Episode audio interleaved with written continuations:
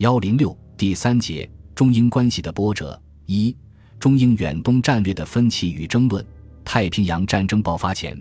英国尽管在战略上与日本对立，对日本侵犯其在华利益不满，却始终对日本的侵华行动推行绥靖政策。在中国海关问题、天津英租界问题、华北白银问题以及封锁滇缅公路问题上，损害中国利益，换取与日本的暂时和平，给中国民众留下的印象不佳。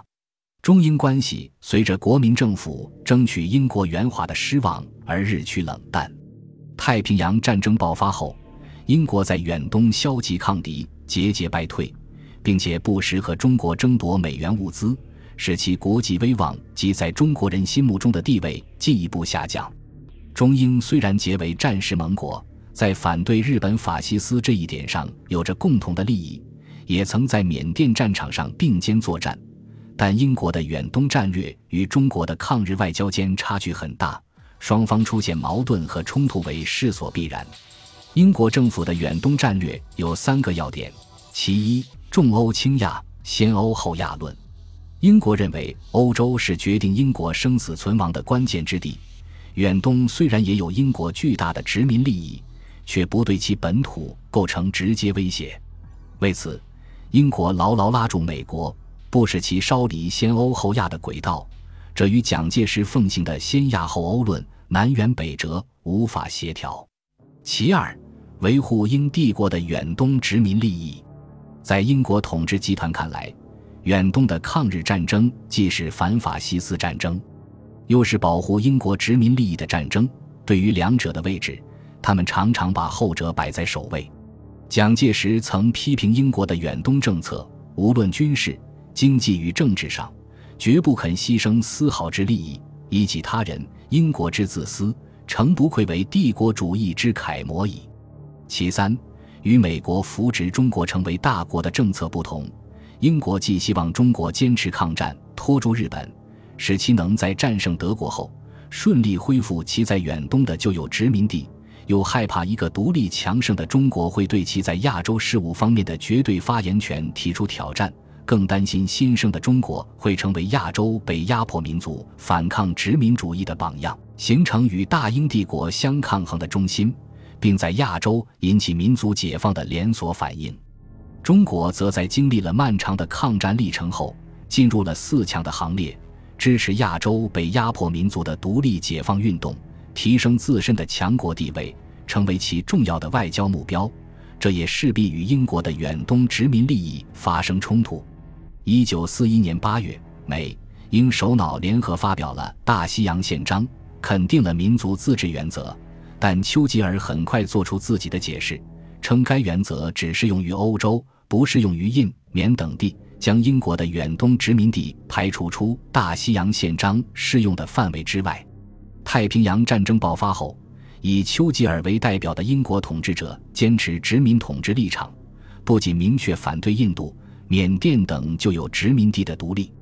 而且不断的贬低中国的抗日战争，丑化中国的国际形象，激起中国朝野的坚决反对和批判，也一再导致战时中英关系面临破裂的危机。一九四二年八月四日，蒋介石在会见美国总统代表居里时，也对英国的战时对华政策做了激烈抨击，指出目前英国所采取之政策时甚短见。倘无中国之抗战，亚洲大陆早已为日本所独占，印度早成为缅甸第二，而日本铁路早已纵横西比利亚原野矣。英人见不及此，仍视中国为百年前之中国，形形现现，俯首于英人之压迫，甘受屈服，表示英国对我既不愿意平等相待，藐视我为劣等之民族，故即必有协助之贡献，亦非无知所可接受等。一九四四年九月二十八日，丘吉尔在题为《战争和国际形势》的演讲中，针对国民党军队在豫湘桂战役中遭受的失败，说：“我非常遗憾地注意到，尽管中国得到过量的美国援助，但这个伟大的国家由于被七年的战争弄得筋疲力尽，所以遭到严重的失败，其中损失了陈纳德的美国飞行大队所需要无价的飞机场。”这些不能不十分令人失望和不安。丘吉尔的演讲再次引起国民政府的强烈反应。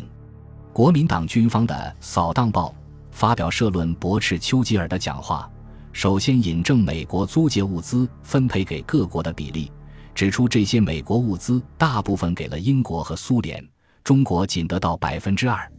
说明过量之说的荒谬。接着，隶属英国自抗战以来损害中国人民的所作所为，指出丘吉尔之所以尽一切来反对中国，是因为中国进行了七年半卓有成效的抗日，形成了对英国在远东利益的威胁。尤强调三点：第一，中国的抗战会激励印度为独立而战；第二，香港的九龙问题是中英关系中的脓包，是英国良心上的耻辱；第三。英国担心战后中国会变成一个强大的国家，成为远东举足轻重的大国，态度之严正，措辞之尖锐，为战前所未有。十月二日，国民党军事委员会发言人评述丘吉尔的讲话，以正视听。其要点是：中国军队靠的是抗战决心来对抗日军的优势兵力，中国军队将美元物资和其他物资主要用于缅甸战役。才导致本土军事失利。丘吉尔沾沾自喜夸耀的英军在缅甸的胜利，主要是中国军队取得的。中国毫不犹豫地为英属缅甸的抗日大业奉献了自己所能做的一切等。中国舆论批评远东战场不受重视，大批美元给了英国和欧洲战场，中国未能得到应有的援助，呼吁美国加强对华援助。国民党对于丘吉尔的批判。包含着为自身军事失败辩解和开脱的意义，但丘吉尔指责中国得到的美元过量，却为国民党提供了反英的借口和发泄的机会。在中国朝野一片反英声中，英方被迫做了让步。根据英国驻华大使薛穆的建议，一方面由英国政府向国民政府提出抗议，要求结束反英运动；另一方面由英国政府发表声明。肯定中国军队在缅甸的贡献，并让东南亚战区总司令蒙巴顿上将于十月十四日亲往缅甸北部慰问中国军队。同时，由英国总参谋部发布特别嘉奖令，表扬中国军队。此次风波在双方的妥协下告一段落。